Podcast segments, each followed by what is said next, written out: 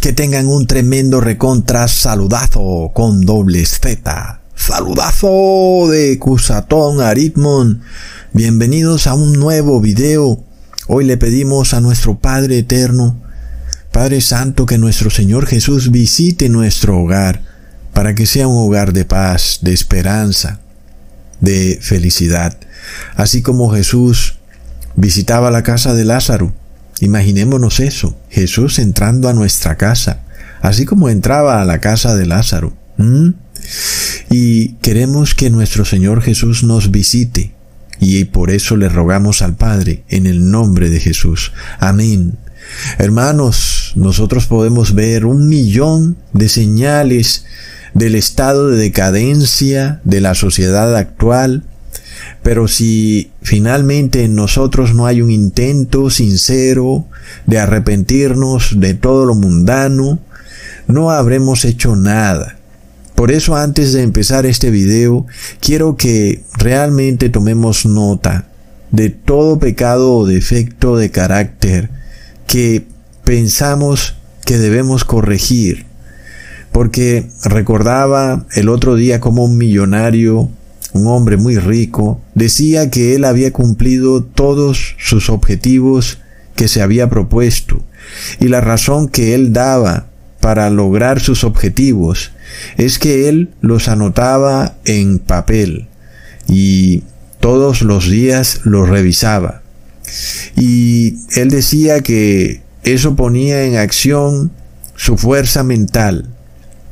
Aunque sabemos que muchas veces o en general, siempre que se habla de estas cosas, el demonio está detrás de eso, porque no se tiene en cuenta a nuestro Padre eterno, sino que es el ser humano logrando las cosas. Y el ser humano piensa que lo que él consigue lo ha logrado por su esfuerzo propio, pero no entiende que muchas veces el demonio está detrás de ese tipo de pensamientos y que finalmente ayuda a esas personas a lograr esos objetivos de riqueza para luego llenar a esas personas de mucho ego y de mucha soberbia y finalmente para llevarlos a creer que ellos han actuado bien y que han recibido bendiciones, pero no saben que el demonio los está engañando. No olvidemos que Jesús nos advirtió de todo esto para que no caigamos luego en este engaño, como está escrito en Marcos capítulo 4 versículo 19. Pero los cuidados de este siglo y el engaño de las riquezas y las codicias que hay en las otras cosas, entrando, ahogan la palabra y es hecha sin fruto. Entonces, haciendo esta aclaración, porque por supuesto partimos de un ejemplo de algo que hacen los impíos y lo hacen para conseguir riquezas, pero es un grave error porque luego las riquezas lo único que hacen es ahogar la palabra. Entonces las riquezas son un terrible engaño del que hay que estar muy apercibido y no es una bendición como muchos piensan. Así que, hermanos, hay que establecer una diferencia entre estos millonarios que muchas veces enfocan todas sus fuerzas en lograr riquezas a nosotros que podemos enfocar todas nuestras fuerzas en lograr la santidad, sabiendo por supuesto que no es de nuestra parte que lo lograremos, pero ya sabemos que tenemos que desempeñar un papel en nuestra propia salvación. Por eso, en vez de escribir en un papelito, los objetivos para lograr riqueza. Escribamos en ese papelito todos aquellos pecados o defectos de carácter que tenemos que arreglar para que podamos estar en santidad, para recibir a nuestro Señor Jesús en nuestra segunda venida, sabiendo por supuesto que nosotros hacemos el 1% del trabajo que se requiere para lograr nuestra santidad y que Jesús nos ayudará haciendo el 99% del resto del trabajo. Pero que sin ese 1% de nuestra parte, Jesús no va a poner el 99% que le corresponde a Él. Así que tenemos que ponernos manos a la obra. una cosa sí es cierta.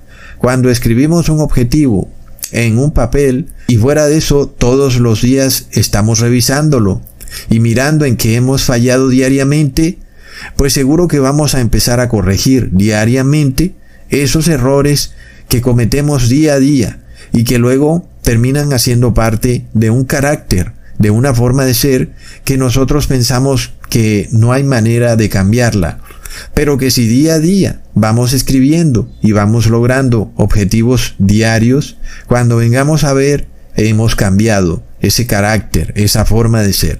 Así que por eso, ese mínimo esfuerzo de nuestra parte es muy necesario.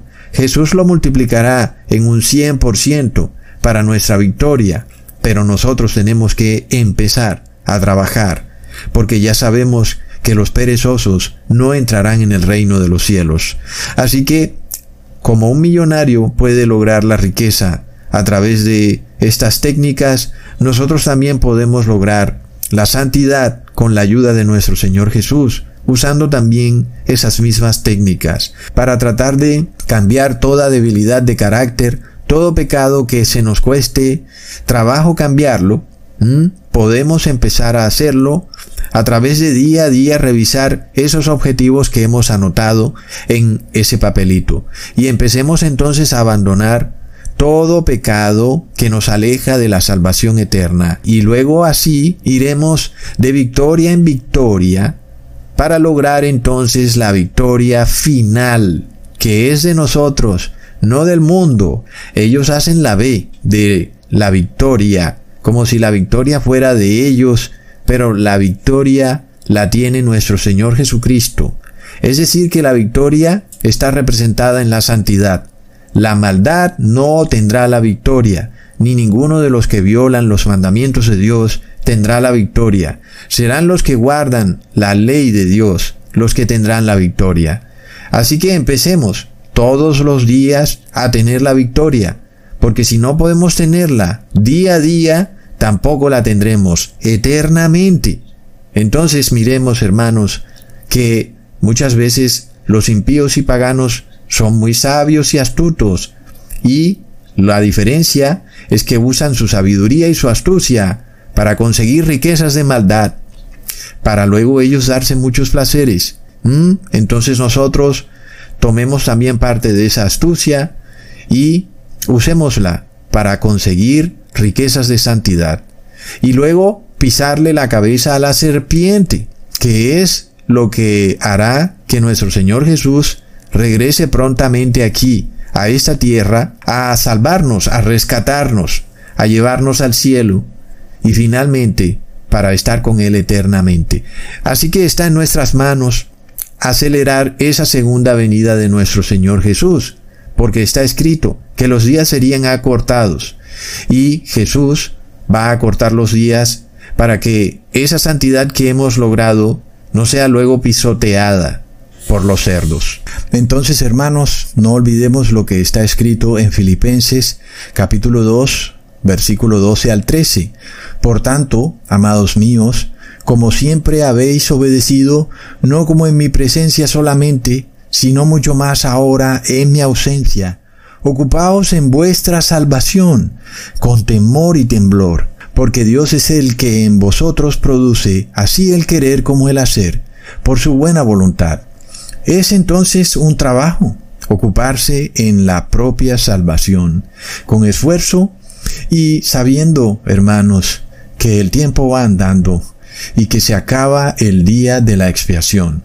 Y no hay entonces mayor objetivo que ocuparnos en nuestra salvación eterna, hermanos. Y muchas veces tenemos que ponerle no solo seriedad a este asunto, sino también una estructura, una forma de trabajo, como hacen los impíos, y anotar en papelitos y ponerlos en una cartelera y revisar los objetivos diariamente y estar verificando cómo fallamos en un día y qué podemos hacer para no volver a fallar y todos los días ir mirando cómo vamos avanzando.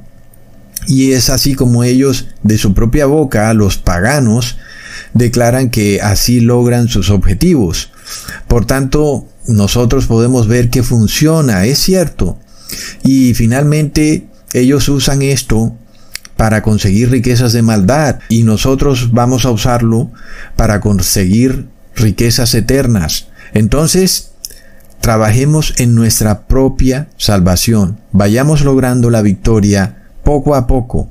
Porque desafortunadamente, hermanos, este mundo va de mal en peor. Los seres humanos se han convertido en entes sin afecto natural, casi que en autómatas, en zombies, que obedecen todo lo que les dice una pantalla negra. Y finalmente, estamos viendo cosas muy extrañas. La mayoría de seres humanos aman más a un perro que al prójimo. Descaradamente inclusive declaran que el perro es el mejor amigo del hombre. Algunos no le prestan atención a estas cosas y piensan que es algo sin importancia que se digan estas frases. Pero nosotros ya hemos establecido un vínculo infalible en el cual sabemos que una sociedad animalista, una sociedad panteísta, es una sociedad despojada de misericordia. Así que lo que al hombre le parece una tontería, de repente se va volviendo algo muy pero muy grave en la sociedad. Esto ya lo probamos en el video pasado, en donde vemos una nueva sociedad formándose, en la cual los animales, los vegetales, los ríos, los lagos, tienen más derechos civiles que los seres humanos. Es algo terrible y es algo que se está volviendo global. Y sabemos que una sociedad así es una sociedad implacable, tal como lo profetizó el apóstol Timoteo. Sabemos que esto es una señal clarísima del fin de los tiempos. Y sabemos que una sociedad animalista y ecologista es una sociedad despojada de misericordia. Estas cosas que parecen no tener relación una con la otra, yo se las voy a probar en este video de nuevo, de forma bíblica y será totalmente irrefutable, hermanos. Nadie me va a poder refutar. Aunque ya habíamos hablado de esto en otro video de otra manera, aquí lo vamos a seguir viendo de una manera aún mucho más contundente. Porque hermanos, cuando vemos estas fotos de Adolfo Hitler adorando y amando a sus perritos, nosotros ya tenemos el discernimiento para entender lo fácil que es engañar al ser humano. Yo me imagino a la Alemania de aquella época, a la población de aquella época, viendo cómo este señor llamado Adolfo Hitler quería ser presidente. Ay, miren lo que lindo con el perrito. Yo me imagino a Hitler haciendo campaña, abrazando a su perrito, y las personas diciendo, mira lo que lindo, debe ser una excelente persona porque ama al perrito. Pero nosotros ya podemos discernir estas cosas que antes estaban escondidas. Nosotros sabemos el verdadero espíritu que se esconde detrás de una fachada de amor a los animales. Plop. Sin embargo, hoy nosotros ya sabemos el triste desenlace de la historia de amor entre el pueblo alemán y este líder teocrático y tiránico que arrasó con media Europa. Nosotros ya sabemos la historia. Pero como hay personas que son realmente tan incrédulas de todo, pero luego tan creyentes con la televisión, nosotros vamos a establecer un vínculo irrefutable entre la persona que es animalista y la persona que no tiene misericordia. Y hoy podemos ver que Hitler no tuvo misericordia. Pero estas cosas hay que probarlas una y mil veces. Luego, para colmo de males hoy en día, hay todo un movimiento sobre este tema. Y nada más, por ver esas fotos de Adolfo Hitler, hay videos en YouTube en donde las personas dicen, no es posible que Hitler haya sido tan malo. Y dicen, ¿no será que todo es un engaño como todos esos engaños en los que nos han engañado como que la Tierra es esférica y el engaño de los bancos, etcétera, ¿no será que también es un engaño lo del holocausto judío y no será que Hitler no fue malo porque míralo, mira cómo ama a sus perritos. Lo vemos en estas fotos posando con su perro y que Hitler amaba al perro. Entonces, estas personas han hecho videos de tres horas, partiendo de esta premisa, de que como Hitler amaba a sus perros, no es posible que Hitler fuera tan malo y que persiguiera a los judíos de una forma tan horrenda. ¿Mm? Entonces miremos un falso razonamiento, un sofisma que parte de una premisa falsa, el hecho de pensar que el ser humano nada más porque ama al perro, ahora también es alguien que ama a todos los seres humanos. Es una premisa totalmente errónea que desemboca en una conclusión errónea. Y finalmente, hay un movimiento sobre esto. Hay personas que creen que el holocausto fue mentira y que Hitler realmente no fue tan cruel como lo fue. Hermanos, es impresionante. Y lo peor de todo es que aún hoy en día muchísimas personas tienen esta idea preconcebida, en donde alguien que ama a un perro debe ser alguien que también ama a los seres humanos. Entonces miremos lo que puede ocurrir cuando no tenemos discernimiento. Y el discernimiento solo lo podemos obtener a través del estudio profundo de la palabra de Dios. No solo estudiarla, sino hacerla parte integrante de nuestras vidas y que esté en lo profundo de nuestro corazón. Entonces, tenemos un discernimiento, un discernimiento que el mundo no tiene. El mundo ve a este señor con ese bigote raro, abrazando y amando a sus perros, y el mundo dice, ay mira lo que lindo, qué lindo Hitlercito, amador de los perritos, seguramente será un gobernante maravilloso. Plop. Y hermanos, estas personas, el común de la gente, los impíos, no tienen discernimiento. Y este mundo no se trata solo de inteligencia o de riquezas, se necesita discernimiento. Nosotros ya vimos algo que ocurrió en el grupo. Desafortunadamente, hermanos que aún no tienen discernimiento, luego se ofenden por otros hermanos que sí tienen discernimiento. No para luego también decir que nunca nos equivocamos, porque de repente no podemos creernos infalibles. Pero por eso tenemos siempre que estar guiados por el Espíritu de Cristo, hermanos. Porque estas cosas parecen algo simple.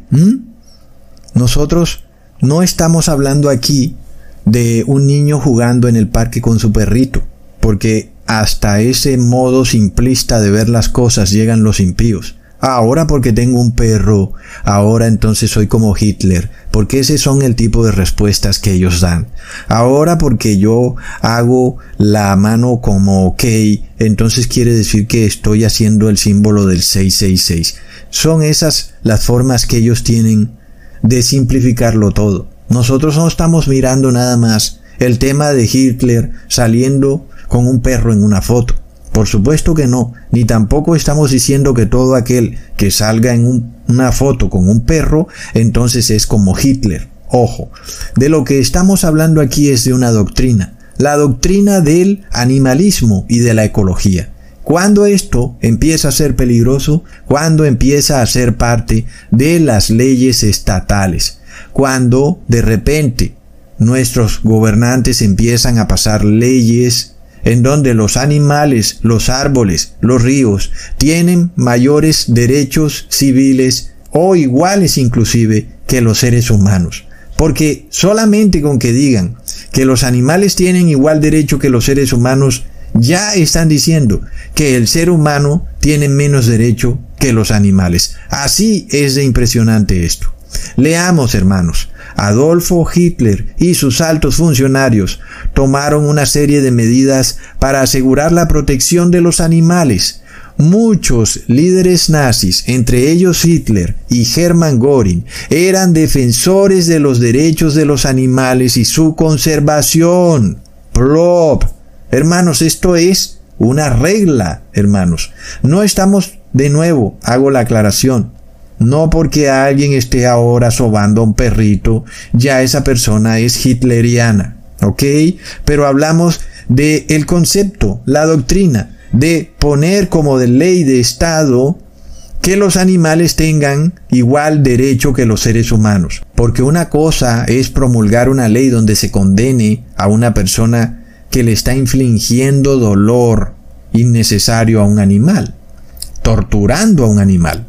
Eso es algo totalmente aparte. No es necesario declarar que los derechos de los animales son igual al de los seres humanos para promulgar ese tipo de leyes en donde una persona que tortura a un animal está cometiendo un delito. No es necesario. Son cosas totalmente apartes, hermanos. Pero estos animalistas llegan al punto de establecer leyes en tu constitución de tu país en donde un animal tiene los mismos derechos que tú tienes. Y ahí la cosa cambia, porque ya estamos hablando de una doctrina totalmente satánica, hermanos. ¿Mm? Y vamos a probar en este video que justo después de que se promulgan estas leyes animalistas y ecologistas en una nación, luego sigue la persecución de una raza débil dentro de ese país cualquiera que sea el motivo de esa persecución. En el caso de Hitler, él se fue en contra de los judíos. Pero vamos a establecer la relación entre establecer una doctrina ecologista y animalista en la constitución de un país y luego sigue la persecución a una raza dentro de un país. Entonces, no olvidemos que Hitler llega al punto de declarar a los judíos no como animales. Ya los judíos ni siquiera estaban al mismo nivel que un animal.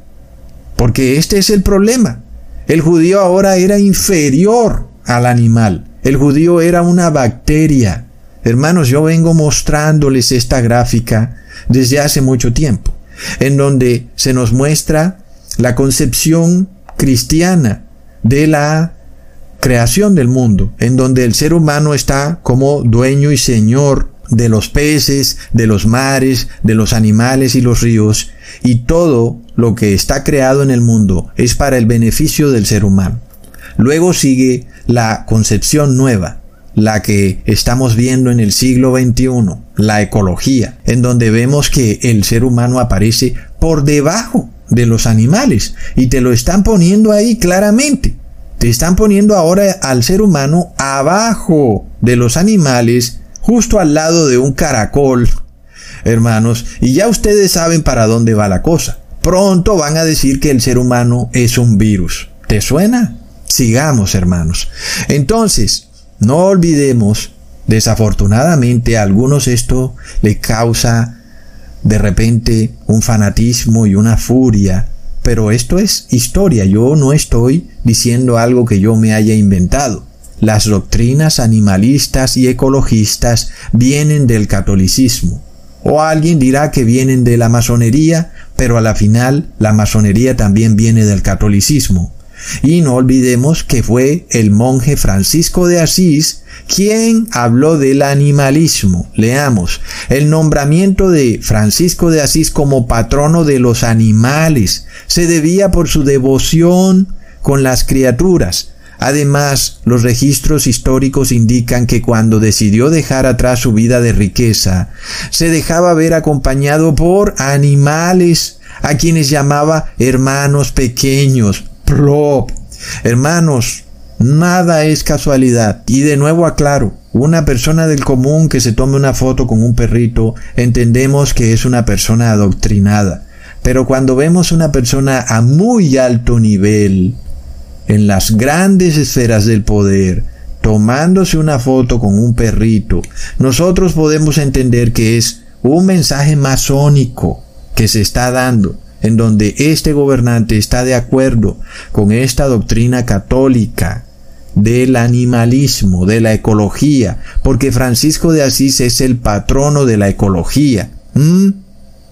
Entonces, es toda una doctrina panteísta en donde Dios no es un ser que está arriba en el cielo, sentado allá en su trono, sino que Dios está representado por ese perro, por el sol, por la luna, por el mar, por un árbol o por una serpiente, por lo que sea que es creado, por cualquier cosa. Y a esto se le llama panteísmo, en donde para ellos toda la naturaleza es una manifestación de Dios. De ahí que ellos buscan exaltar a los animales y a la naturaleza, pero lo disfrazan de un falso amor o cuidado o protección por el medio ambiente. Es un engaño, hermanos, y el mundo está cayendo en ese engaño terrible.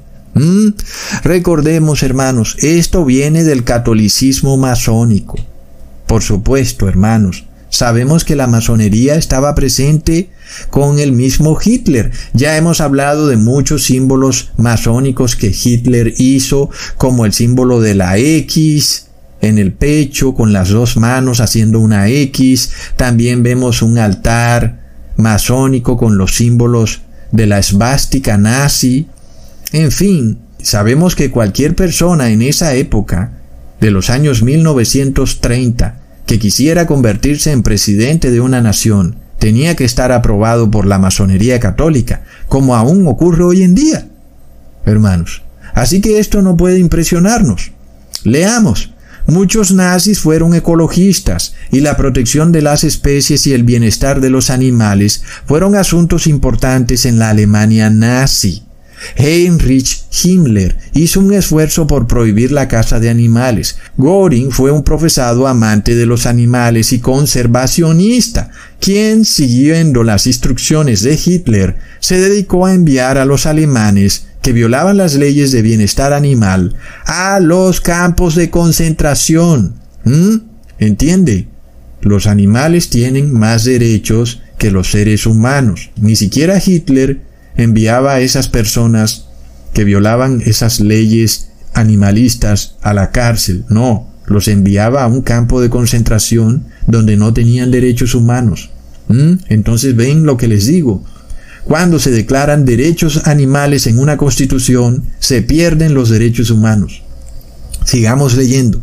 En sus diarios privados, el ministro de propaganda nazi, Joseph Goebbels, describió a Hitler como un vegetariano que odiaba las religiones del judaísmo y el cristianismo, en gran parte debido a la distinción ética que estas religiones hacen entre el valor de la vida de los humanos y el valor de la vida de otros animales. Goebbels también menciona que Hitler planeaba prohibir los mataderos en el Reich alemán al término de la Segunda Guerra Mundial. Recontra mega plop. Hermanos, esto es de locos. ¿Acaso el Papa Francisco, que es el principal ecologista del mundo, no dijo hasta hace muy poco que no se debía comer carne de vaca ¿Mm? Y no se nos está diciendo que ahora las vacas son contaminantes.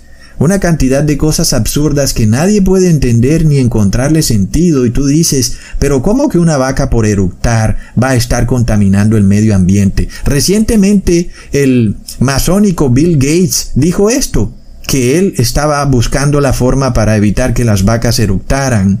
Y yo me imagino cómo, ¿verdad? A través de la modificación genética. Plop.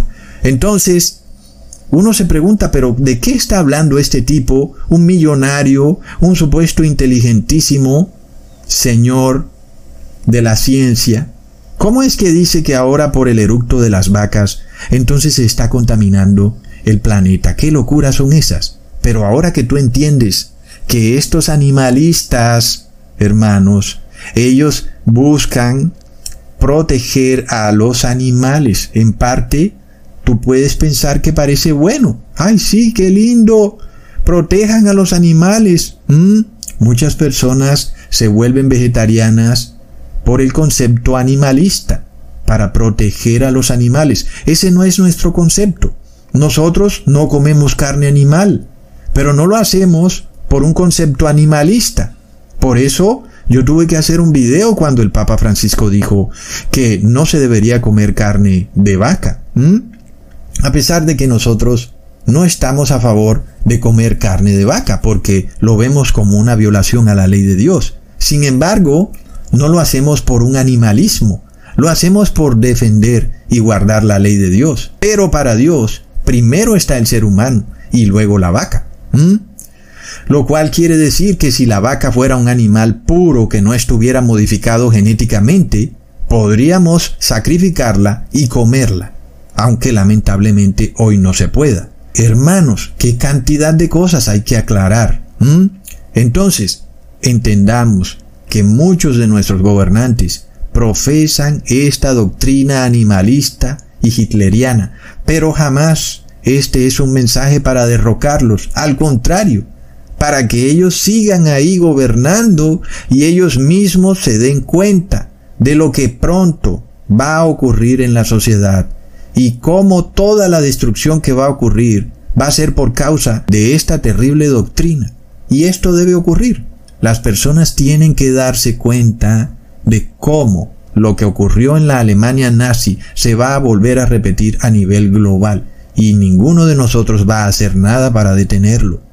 Porque, hermanos, Jesús está a las puertas. Porque esto ya no es algo que está en un solo país, en la Alemania nazi. Ahora es algo global. ¿Ok? Y hermanos, volviendo al tema, no olviden lo que estoy leyendo. Dice aquí, ¿no? Que él odiaba las religiones del judaísmo y el cristianismo. Pero es falso porque Hitler era católico. Hitler lo que odiaba era el judaísmo. ¿Por qué Hitler odiaba el judaísmo? Porque el judaísmo se basa en la Torá, en la ley. ¿Y qué dice la ley? Que el ser humano está por encima de los animales. Pero eso no lo dice el catolicismo. El catolicismo establece que el ser humano está al mismo nivel que los animales. Es una doctrina animalista y panteísta. Entonces pongamos atención. Hitler estaba molesto con el judaísmo porque tenía esta concepción donde el ser humano está en la cúspide de la pirámide de la cadena alimenticia. El ser humano como dueño y señor de todo lo creado. Si el ser humano tiene hambre, pues, y no hay más para comerse que una ballena, pues se come la ballena. Hoy en día bueno, ves y mata una ballena porque tú estás en mitad del mar, en una barca, y te estás muriendo de hambre, ves, mata la ballena para ver qué es lo que va a pasar. Pues te vas preso. Entonces este concepto va andando en la conciencia colectiva de las personas porque es todo el tiempo instigado e inducido y adoctrinado a través de los medios de comunicación. Pero ojo, hermanos, nosotros vamos a ir viendo cómo esto se va a ir desarrollando hasta desatarse una terrible persecución. ¿Mm? Luego, Hitler planeaba prohibir los mataderos. Hermanos, esto se está planeando hoy en día. Pronto empezamos a ver cómo se empiezan a poner todo tipo de leyes restrictivas, porque este es otro modus operandi de estos gobiernos que se dan cuenta que las personas están en las redes sociales muy pendientes. Entonces, ya ellos no decretan, por ejemplo, está prohibido sacrificar una vaca, sino que empiezan con una cantidad de leyes, de decretos, regulaciones y todo tipo de decretillos que finalmente asfixian a cualquier persona que tenga ese negocio de criar vacas para el consumo humano. ¿Por qué? porque estamos en un gobierno global animalista. Esto no es un tema de un solo país, es algo global. Bueno, sigamos. El objetivo principal del video es mostrarles cómo la doctrina animalista y ecologista lleva finalmente a una persecución de una raza débil. En realidad, el animalismo y la ecología son parte de el darwinismo social, hermanos. Pongamos atención porque la ignorancia desafortunadamente con respecto a doctrinas que fueron desarrolladas hace 100 años o más y que de repente nos parecen como que son doctrinas anticuadas que ya no hacen parte del pensamiento de nuestros gobernantes, pero no desafortunadamente el darwinismo social hace parte de la doctrina en las altas esferas del poder. No olvidemos entonces cuál es la definición del darwinismo social, en donde la raza fuerte es la que debe sobrevivir, porque es la fuerte, y por tanto, si sobrevive la raza fuerte, según ellos, eso quiere decir que la raza en general va a tener mucho éxito para afrontar los problemas que se presentan en el mundo. Y por tanto, la raza débil es la que debe desaparecer porque es débil y su existencia lo único que hace de alguna manera es poner en riesgo la raza. Entonces, según el darwinista social, la raza débil debe ir desapareciendo. De esta manera, el darwinismo social empieza a justificar la persecución a cierto grupo de personas que el Estado considera como la raza débil. En este caso entonces, en la ecología y en el animalismo, nosotros empezamos a ver el darwinismo social cuando un cierto grupo de seres humanos son puestos por debajo de los derechos de los animales. Porque no se engañen, hermanos. Ustedes ven que se establece un decreto en donde los animales tienen los mismos derechos que los seres humanos. Primera mentira. La realidad es que se nos está diciendo que los seres humanos están por debajo de los animales. Pero luego viene la segunda mentira. Quienes están por debajo de los animales es la raza débil. La raza fuerte, esa sí está por encima de los animales. Así que no olvidemos nunca la hipocresía y el cinismo de los seres humanos, porque es algo en lo cual muchas veces los siervos de Dios tenemos mucha dificultad en lidiar, porque siempre decimos la verdad. Y una persona hipócrita y cínica dice mentiras que en la forma en que ellos las dicen, para nosotros, en nuestra mente, es difícil aceptarlo porque nosotros no podemos decir una mentira descaradamente, porque sabemos que es algo que está mal. Pero el hipócrita y el cínico dice mentiras como algo totalmente normal. Entonces, a los siervos de Dios nos cuesta mucho trabajo lidiar con la hipocresía y el cinismo. En este caso, la doctrina animalista parece ponernos a todos los seres humanos al mismo nivel de los animales. A todos los seres humanos. Ay, sí, todos, todos. Pero la realidad es que no somos todos. La realidad es que hay una clase poderosa, la cual está por encima, tanto de los animales como de los otros seres humanos. Entonces, hermanos, ya vemos por qué estas leyes son tan horribles. Porque a nosotros se nos hace ver como que el Estado dice, todos los animales y seres humanos tienen los mismos derechos.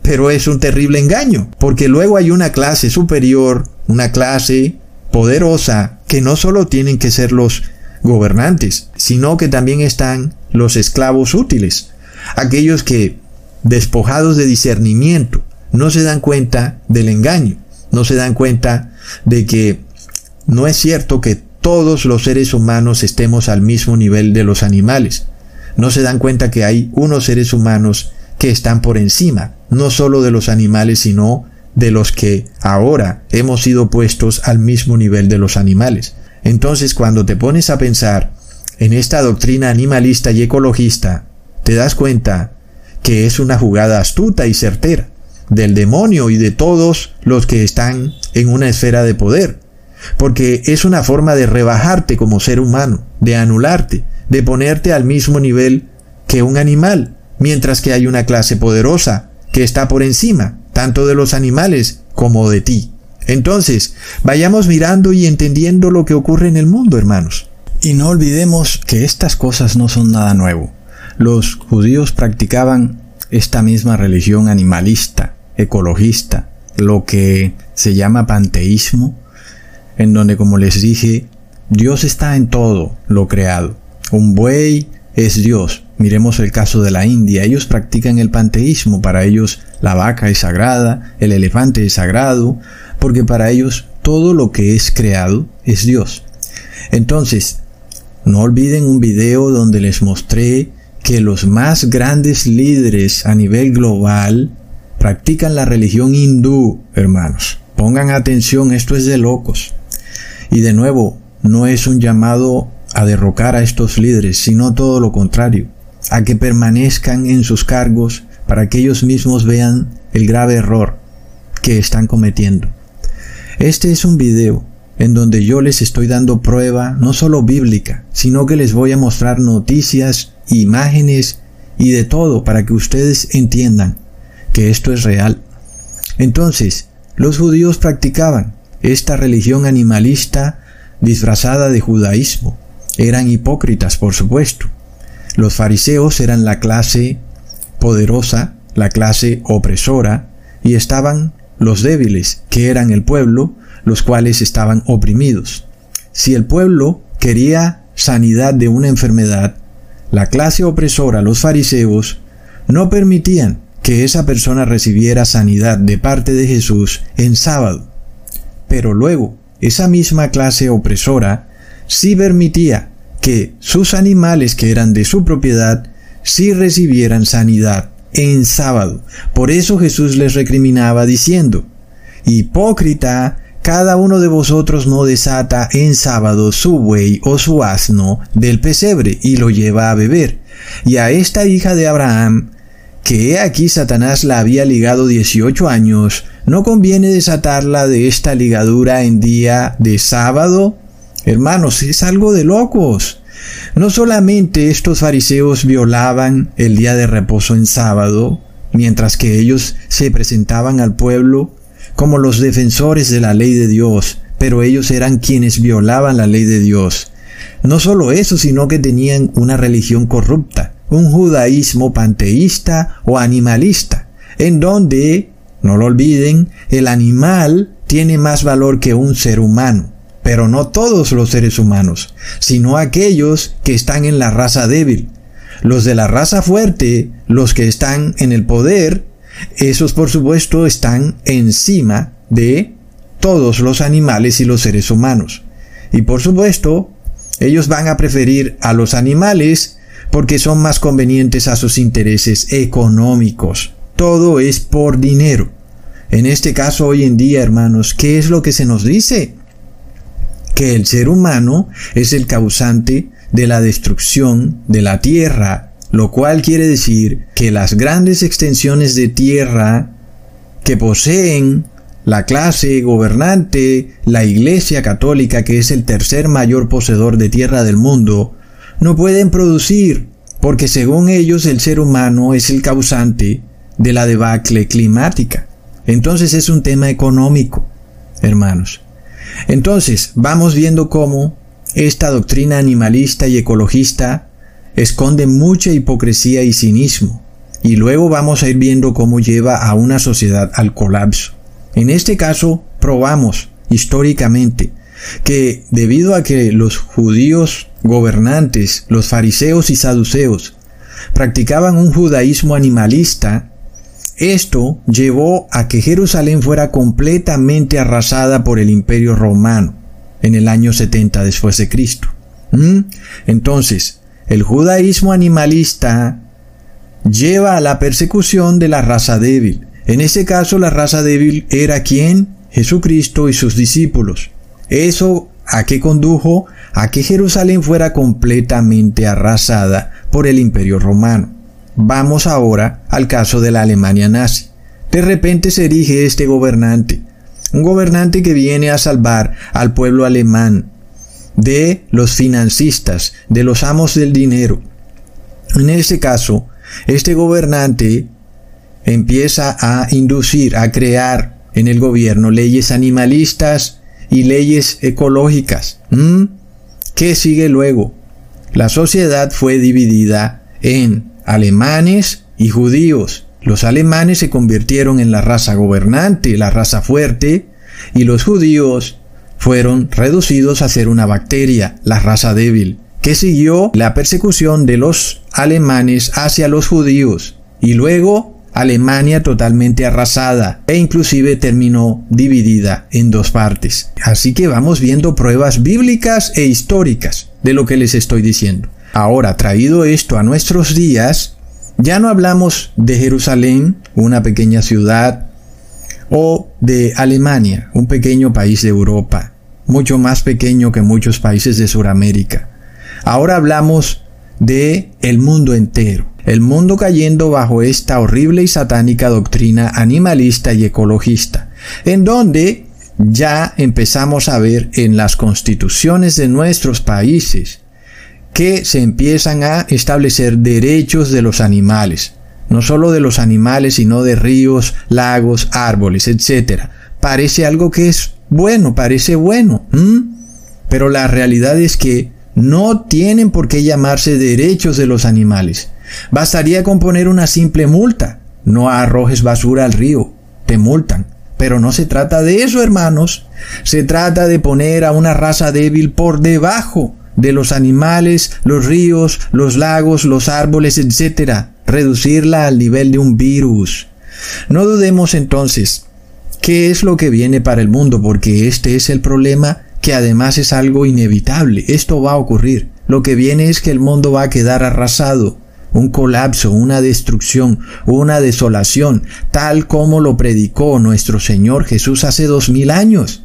Nosotros hoy estamos estableciendo vínculos bíblicos e históricos de la veracidad de las palabras de nuestro Señor Jesús. Es de locos. Por otro lado, no olvidemos cómo esta religión católica animalista y panteísta estableció el domingo como el día de reposo cuando resulta que en la palabra de Dios el día de reposo es el sábado. ¿Ok? ¿Por qué establecieron el domingo como día de reposo? Porque en el domingo adoran los animalistas y ecologistas al sol. El domingo antiguamente era proclamado como el día del sol, hermanos. Y eso es panteísmo a su máxima expresión, porque están adorando algo que es creado, al sol, a la luna, Hermanos, es de locos. No olvidemos que el Papa Francisco declaró en su encíclica Laudato Si las siguientes palabras. Alabado seas mi Señor con todas tus criaturas, especialmente el hermano Sol, por quien nos das el día y nos iluminas, y es bello y radiante con gran esplendor de ti, Altísimo, lleva significación. Alabado seas mi Señor por la hermana Luna y las estrellas, en el cielo las formaste claras y preciosas y bellas. Alabado seas, mi Señor, por el hermano viento. Bla, bla, bla, bla. No hay ningún hermano viento ni hermano sol. Son criaturas inertes que no saben, no piensan, no escuchan. Y este es panteísmo, hermano fuego, hermana agua. ¿Mm? Podemos decir sin ningún temor a equivocarnos que la encíclica Laudato Si es la Biblia del panteísmo. Pero lo más perjudicial de todo es que esta religión animalista que ha sido introducida al mundo entero, es decir, ahora a nivel global, porque esto siempre ha existido, pero el Papa Francisco la introdujo a nivel global, todos los países de la religión que sea, sea Islam, sea la religión budista o hindú, bueno, que esas ya de por sí son animalistas, pero todas las religiones están mezcladas con esta religión animalista, incluyendo por supuesto al cristianismo, y eso lo logró el Papa Francisco. Él fue quien logró hacer de esta religión animalista una religión global, hermanos. Esto que quiere decir que estamos siendo testigos de la formación de una terrible teocracia animalista con un manto de cristianismo.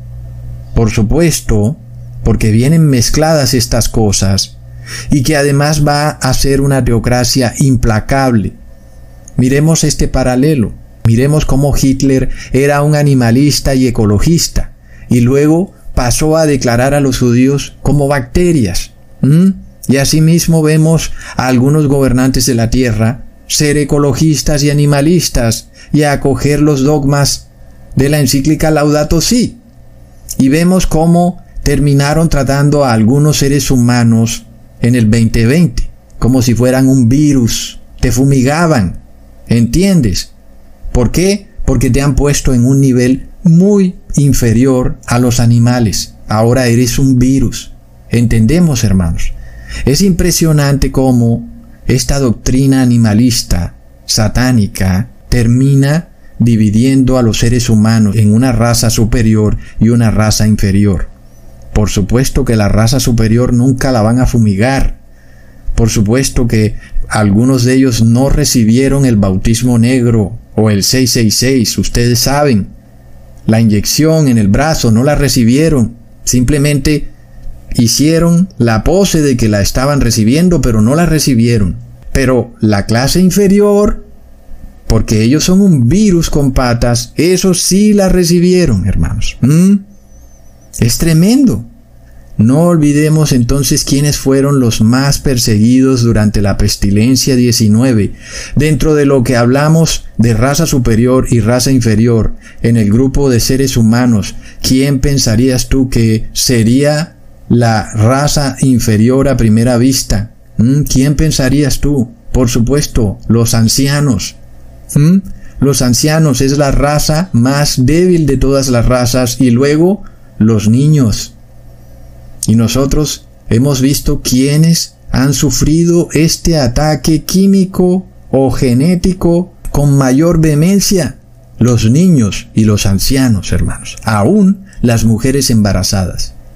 Es algo horrendo. Entonces, nosotros vemos que esto se comprueba históricamente. No es algo que yo me esté inventando ni lo digo para derrocar a ningún gobernante, porque además no olvidemos que esto no fue algo de los gobernantes, fue la mayoría de personas. Llamémoslos esclavos útiles y siempre lo seguirán siendo y nunca dejarán de serlo. Pero fueron ellos los que aceptaron esta doctrina. Lo mismo ocurrió en Jerusalén. La mayoría terminó aliándose con la clase opresora, con los fariseos y saduceos, sabiendo que eran ellos quienes los oprimían. Esto es inevitable, siempre va a ocurrir. Jesús vino a salvar no solo a la clase débil, sino a la clase opresora, a todos. Y este es el mismo carácter de los cristianos. No damos este mensaje para condenar, sino para salvar. Y por supuesto no estamos culpando a ningún gobernante, porque el pueblo fue tan culpable como los gobernantes. Entonces, hermanos, nosotros damos prueba bíblica de que esta doctrina animalista es satánica, ¿ok? Recordemos las palabras de Jesús en Mateo capítulo 6 versículo 26. Mirad las aves del cielo, que no siembran, ni ciegan, ni recogen en graneros, y vuestro Padre Celestial las alimenta. ¿No valéis vosotros mucho más que ellas? Hermanos, es contundente. ¿Quién vale más? ¿Un animal o un ser humano? ¿Una ballena o un ser humano? Si tú te estás muriendo de hambre en un barco y estás solo y hay una ballena ahí, pues vales más tú que la ballena. Pero ve y dile eso a Greenpeace. Hermanos, son todas estas nuevas ONGs que nosotros sabemos por quién son controladas, por la Iglesia Católica. Hemos visto al Papa Francisco con Greta Thunberg, que es una animalista. Todas estas personas que son animalistas tienen este concepto en donde ellos son darwinistas sociales y dividen al ser humano entre raza fuerte y raza débil. Y la raza fuerte termina persiguiendo a la raza débil, hermanos. Ahora, nosotros podemos tener la absoluta claridad que este cristianismo o catolicismo ecológico o animalista que profesa el Papa Francisco va a llevar a la humanidad a un colapso total. Qué lamentable. Pero cuando nosotros vemos que nuestras constituciones siguen cambiando para incluirles leyes animalistas. Y ahora hasta la policía de tu ciudad te puede meter en la cárcel o a cualquier persona porque de repente tú estés cazando un animal porque no tienes alimento o porque necesitas vender el producto de ese animal. Y ellos no te van a dejar y te van a meter a la cárcel. Y esto viene de esa doctrina animalista. Y pronto se declarará que quienes quieran salvar la ecología y la fauna del mundo deben reposar en domingo. Y tú piensas, pero ¿cómo es eso posible? Pero allá van. Ya hemos visto que se ha decretado que en el domingo no pueden circular vehículos en las calles en algunas ciudades del mundo. Entonces, este es el tema. El domingo como este día venerable para los paganos porque en ese día se adora al sol, porque de nuevo hablamos de panteísmo. Y quienes no guarden el domingo como día de reposo serán considerados como esa raza débil, serán declarados inferiores a un animal, como un virus. Ahora, si de por sí viendo a Hitler en esas fotos al lado de su perro, y conociendo que no solo él, sino todo su gobierno eran animalistas. Sin embargo, Hitler no tenía la tecnología que tenemos hoy en día para establecer una moneda digital ecológica, en donde cada vez que tú gastas algún dinero, se calcula tu huella de carbono, plop. Es decir, que ya no es solamente como que el gobierno te dice, ah, mira, cuida a los animales, ellos tienen derechos. No, ahora te controlan a través del celular y entonces te obligan a que tú tengas la misma doctrina animalista y ecologista de ellos. Imagínate qué hubiera pasado si Hitler hubiera tenido estas monedas digitales de hoy en día. Por supuesto que no hubiera sido solo Alemania la que hubiera quedado arrasada. Hitler hubiera acabado con el mundo entero. Ninguno de nosotros estaría aquí tratando de lograr su salvación. Pero ahora, ¿qué pasa? Cuando de nuevo vemos esta doctrina animalista avanzar en los gobiernos, pero ahora con la diferencia de que todos los países están estableciendo una moneda digital que contabilice la huella de carbono. Es decir, que se cerciore de que tú adoras al dios Pan, de que eres animalista y ecológico. Entonces, vemos que esto se ha vuelto global. Ahora, inclusive Arabia Saudita, que es un país islámico, empieza a aprobar su moneda digital de Banco Central. Es de locos. Es decir, que no hay lengua, ni nación, ni religión que no haya caído bajo las garras del ecologismo y el animalismo. Es que esto está a plena vista. La ecología lleva al despoblacionismo. Míralo con Hitler. ¿Qué quería hacer con los judíos? Quería despoblarlos de la faz de la tierra. Ahora, recordemos cómo el trapo verde que se enrollan las feministas abortistas, está directamente ligado con el movimiento ecológico, el movimiento verde. está a plena vista. ¿Y qué hacen las mujeres abortistas? Están despoblando a los bebés. Los están asesinando. ¿Acaso no te has preguntado por qué las feministas se identifican con el color verde?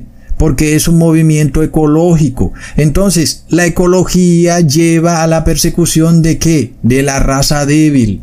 En una sociedad Primariamente, ¿quiénes son la raza débil? Ancianos y niños. Las mujeres matando a sus niños. ¿Por qué? Porque practican la ecología. No está probado, hermanos, es de locos.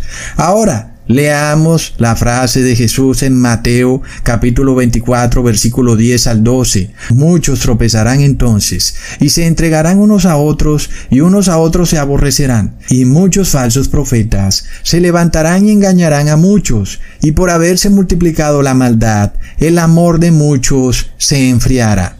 Así es, hermanos. Vemos que unos a otros se aborrecerán raza fuerte persigue a la raza débil. El amor por el prójimo se acaba y la humanidad lo cambia por amor al perro, al gato, al pájaro y hasta por un árbol.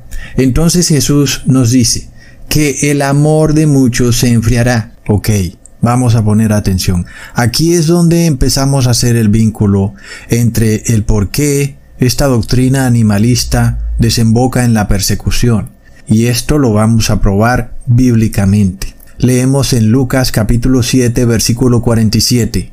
Por lo cual te digo, que sus muchos pecados le son perdonados, porque amó mucho, mas aquel a quien se le perdona poco, poco ama. Entonces Jesús nos pone un principio muy claro. La persona que ama mucho, perdona mucho, ¿ok? Entonces, ¿qué pasa cuando el amor del mundo se enfría?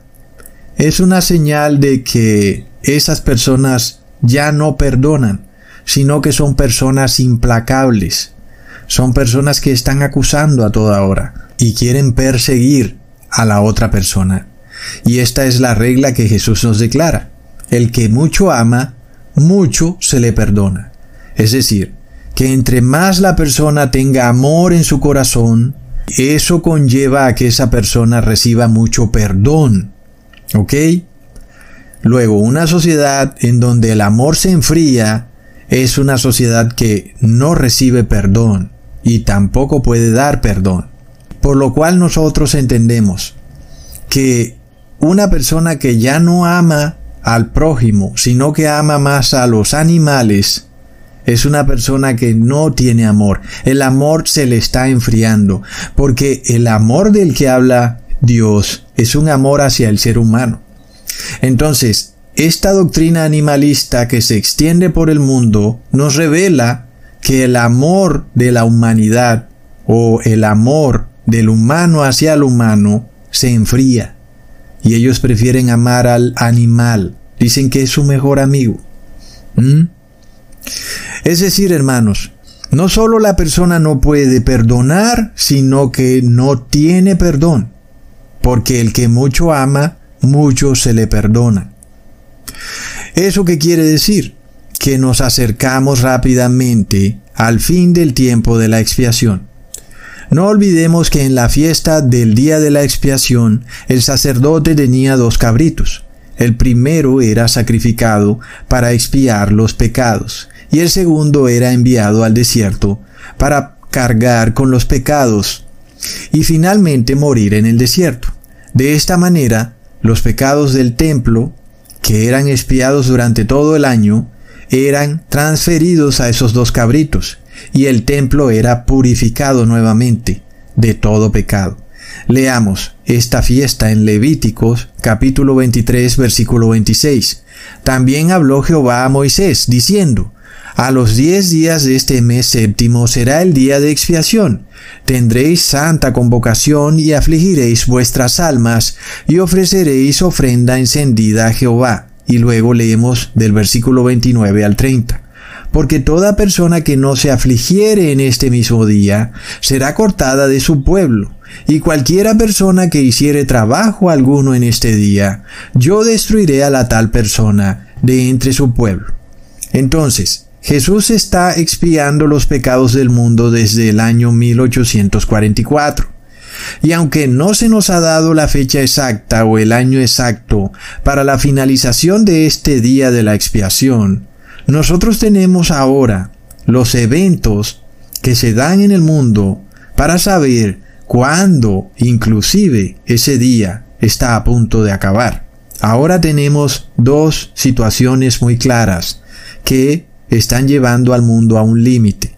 La primera, el ser humano no aflige su alma, sino que por el contrario, el objetivo de vida de todo ser humano es la búsqueda del placer, disfrutar la vida, sacarle todo placer posible al cuerpo, sea a través del alimento, de los ojos, de la piel, etc. Esta es una condición del ser humano que empeora cada vez más, por lo cual el ser humano no quiere afligir su alma. Eso significa que no se está arrepintiendo de sus pecados, no se está reconociendo como pecador y piensa que no tiene problema y que puede andar por ahí feliz de viaje en viaje, de restaurante en restaurante. No olvidemos entonces cómo Jesús entró a la casa del fariseo Simón y María Magdalena de repente se volcó a llorar sobre los pies de Jesús. María Magdalena, aunque pecadora, estaba afligiendo su alma. Mientras tanto Simón se veía a sí mismo como una persona que de alguna manera estaba, según a los ojos de él, en paz con Dios. Y Simón pensaba que no tenía nada de qué arrepentirse o por qué sentir aflicción, porque para él pues sus pecados no eran tan malos. Y luego Simón pensaba que Jesús no debería ni siquiera entrar en contacto con María Magdalena. Miremos entonces qué desconocimiento total de la ley de Dios de parte de Simón, aún de la misma Torá. ¿Mm? Simón era judío, pero no conocía la ley. Asimismo, a Simón se le había enfriado el amor y por tanto estaba llegando a un punto en que ni siquiera tenía misericordia. Simón no entendía que Jesús estaba para expiar los pecados y él mismo también tenía necesidad de expiar sus propios pecados. Menos mal para Simón que Jesús iniciaba su labor de perdonar los pecados como Cordero Pascual y no como ahora estamos nosotros, en donde Jesús tiene como labor expiar y ponerle fin al pecado. Y entonces nosotros tenemos que afligir nuestras almas con mucha más fuerza que como lo hizo María Magdalena. ¿Mm? Entonces, el amor de María hacia Jesús se manifestó con mucha más fuerza porque necesitaba mucho perdón de Jesús. Mientras que Simón no necesitaba tanto perdón de Jesús, según él, por supuesto, y Simón no amaba tanto a Jesús. Entonces, quien recibió más perdón fue María Magdalena, porque ella amó más a Jesús. Simón debió haber amado también mucho más a Jesús, porque sus pecados también eran muy graves, solo que a sus ojos, pues no eran tan graves, lo cual es el error que también hoy en día muchos cometen. Pensamos que porque no somos delincuentes de la baja calaña, estamos bien con Dios, pero luego de repente no queremos afligir nuestras almas y entonces no amamos mucho. Y si no amamos mucho, pues no recibimos mucho perdón. Este es el estado del mundo hoy. Las personas no aman a Jesús y por tanto su amor se empieza a enfriar. Y si su amor se enfría, quiere decir que no están recibiendo mucho perdón. Pongamos ojo a este principio bíblico, hermanos. Luego las personas empiezan a amar a los animales. Ya no quieren amar al ser humano. ¿Mm? Todas estas cosas están vinculadas. Ahora, no olvidemos que esto significa que las personas están quedando sin la misericordia. Es una situación triste. Y esto nos lleva al segundo punto. Aquellos que no sienten ya amor por el prójimo, también están quedando por fuera del día de la expiación, porque nadie puede dar algo que no recibe. Es otro principio bíblico. Para tú dar algo, primero tienes que recibirlo. Nadie puede dar misericordia si no recibe misericordia del Padre. Jesús nos enseñó este principio bíblico. Leamos en Juan capítulo 3 versículo 27. Respondió Juan y dijo, No puede el hombre recibir nada si no le fuere dado del cielo. Entendemos, solo puedes dar misericordia si ésta te ha sido dada del cielo. El que ama mucho recibe mucha misericordia, mucho perdón. Y el que ama poco recibe poca misericordia. Y el que ama más a los animales que a un hombre, no recibe misericordia, hermanos. ¿Qué quiere decir esto? ¿Mm? Nosotros ya vamos entendiendo. La misericordia se recibe cuando entramos en el lugar santísimo, ahí donde está el arca del pacto. Y Jesús se convierte en esos dos cabritos. El primero, el cual es sacrificado por nuestros pecados, y el segundo, el cual carga nuestros pecados y se los lleva por el desierto. Jesús primero muriendo como cordero por nuestros pecados y luego Jesús cargando en ese madero nuestros pecados hacia el monte Gólgota. ¿Mm? Qué dura y penosa labor la que asumió nuestro Señor Jesús. Él hizo mucho esfuerzo por nosotros, porque nos amó infinitamente. Nosotros tenemos también que devolverle ese amor infinito. Y el que ama mucho, recibe mucho perdón. Y el que recibe mucho perdón, recibe mucha misericordia. Entonces, hermanos, el que recibe la misericordia puede dar misericordia. Pero ojo, que la misericordia no es una licencia para aceptar pecados, sino para perdonar pecados.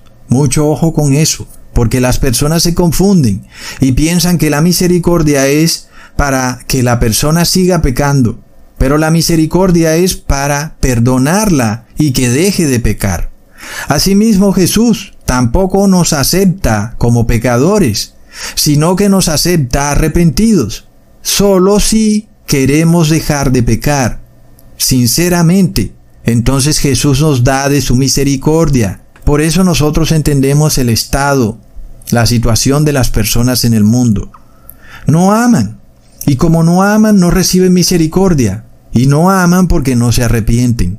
Están tan enfocados en sus placeres que ya ni siquiera se soportan al ser humano y prefieren ahora adorar al animal. Mientras tanto, nosotros que entramos al templo celestial, ahí donde está el Padre sentado en su arca del pacto, nosotros recibimos misericordia. Y al recibir misericordia, podemos otorgarle misericordia a otro ser humano. Y eso lo hacemos cuando le predicamos el Evangelio. Y entonces damos de esa misericordia. Y ese ser humano mirará si la recibe o no la recibe. Si la recibe, es señal de que ama mucho. Y si no la recibe, es porque su amor se ha enfriado. Es tremendo. Nosotros no damos la misericordia para que las personas sigan actuando mal, sino para que se arrepientan y dejen de pecar. ¿Ok? Entonces, nosotros damos de lo que recibimos. Nadie da de lo que no recibe. Si amamos es porque estamos en aflicción. Y entonces recibimos perdón, porque hemos entrado al lugar santísimo y recibimos misericordia. Y ahora entregamos misericordia. Así que si la mayoría de personas no ama al prójimo, sino que ama al animal, al árbol, y pone al animal y al árbol por encima del ser humano, eso quiere decir que no tienen misericordia con el prójimo. Y si no tienen misericordia con el prójimo, es porque no han recibido misericordia del cielo. Y es porque no han entrado al lugar santísimo. Y es porque no han amado, hermanos. Por tanto, no pueden dar algo que no han recibido. Y si no han recibido misericordia, es porque no afligieron sus almas, lo cual quiere decir que están en camino a la perdición, tal como lo dice la ley en Levíticos capítulo 23 versículo 29. Porque toda persona que no se afligiere en este mismo día será cortada de su pueblo. Está claro, pero luego lo que sigue, como ya hemos probado en otros videos, cuando la persona no tiene misericordia, ¿qué pasa? Se vuelca a las ceremonias y a los rituales. Entonces entendemos que la conciencia de las personas los reprende, porque no aman y saben que no reciben misericordia de Jesús. Y eso no es culpa de Jesús, porque son ellos los que no aman a Jesús. Y al no amar a Jesús, no reciben perdón de Jesús, que es la misericordia de Jesús. Y entonces eso es culpa de ellos mismos, porque se les enfrió el amor. ¿Mm? Se han dedicado a amar al animal y al árbol. Entonces, la hipocresía de estas personas los lleva a empezar a practicar un montón de rituales y ceremonias pensando que se pueden salvar a sí mismos. Y eso también es una señal de que están quedando por fuera de la salvación. Como ya les dije, una sociedad sin misericordia se vuelve ritualista y practicante de ceremonias sin sentido. Por esto está escrito en el versículo 30 del mismo capítulo 23 de Levíticos. Cualquier persona que hiciere trabajo alguno en este día, yo destruiré a la tal persona de entre su pueblo. ¿Qué quiere decir esto? Que este trabajo al que se refiere este versículo en los últimos días es aquel en el que la persona pretende salvarse a sí misma a través de ritos y ceremonias, a través de comer un pan, a través de lanzarse a una piscina con un pastor, a través de ponerse una cruz en la frente, etc. ¿Mm? Finalmente, cuando hacen eso, terminan es violando la ley y quedan por fuera de la misericordia de Dios. Por tanto, sus pecados no son expiados y permanecen para siempre. ¿Qué quiere decir esto, hermanos? Volviendo a la fiesta del día de la expiación, vemos que Jesús representa a estos dos cabritos, que son sacrificados. Uno es sacrificado en el templo y el otro morirá de hambre en el desierto.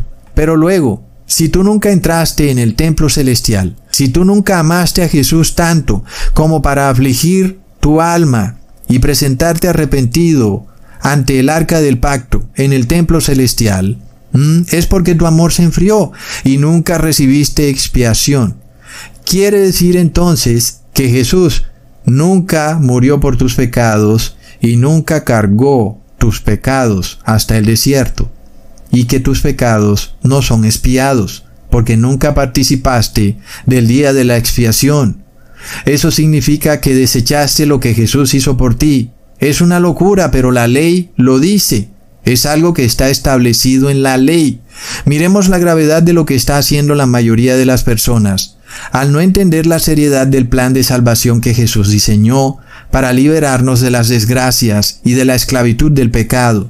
Pero ahora cada vez que vemos a esta generación animalista y ecologista, ya sabemos que se están quedando por fuera de esa expiación del templo celestial. Porque ya vemos que los animalistas no aman al ser humano, no aman al prójimo. Quiere decir que su amor se enfría. Si su amor se enfría, no están afligiendo sus almas. Si no están afligiendo sus almas, no reciben misericordia. Y como no reciben misericordia, ellos no pueden dar misericordia. Y por eso se convierten en una generación que persigue a la raza débil. Por eso es que de repente desatan con furia una persecución total contra otro ser humano, porque nadie puede dar lo que no recibe. Si tú no recibes misericordia ni perdón, ¿cómo puedes dar misericordia y perdón? ¿Mm? Es una señal clara de que cuando esto se está volviendo global y la persecución se vuelva global, quiere decir que el tiempo de la expiación casi que se ha terminado, hermanos. Mm, es una prueba terrible, pero hay muchas más. Ok, ahora tenemos más discernimiento.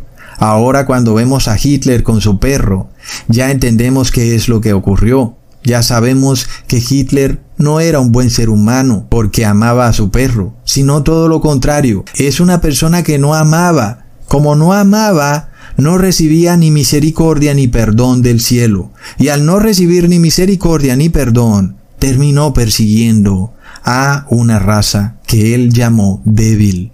Es tremendo, hermanos. Y, por supuesto, no podía jamás Hitler tener misericordia. Por esto Hitler se convirtió en un ser implacable, como es la condición de los seres humanos en el fin del mundo. Para él un animal está por encima del ser humano. Es un ser implacable. Miremos, hermanos, la profundidad de estas cosas y de los eventos que le ocurren al ser humano.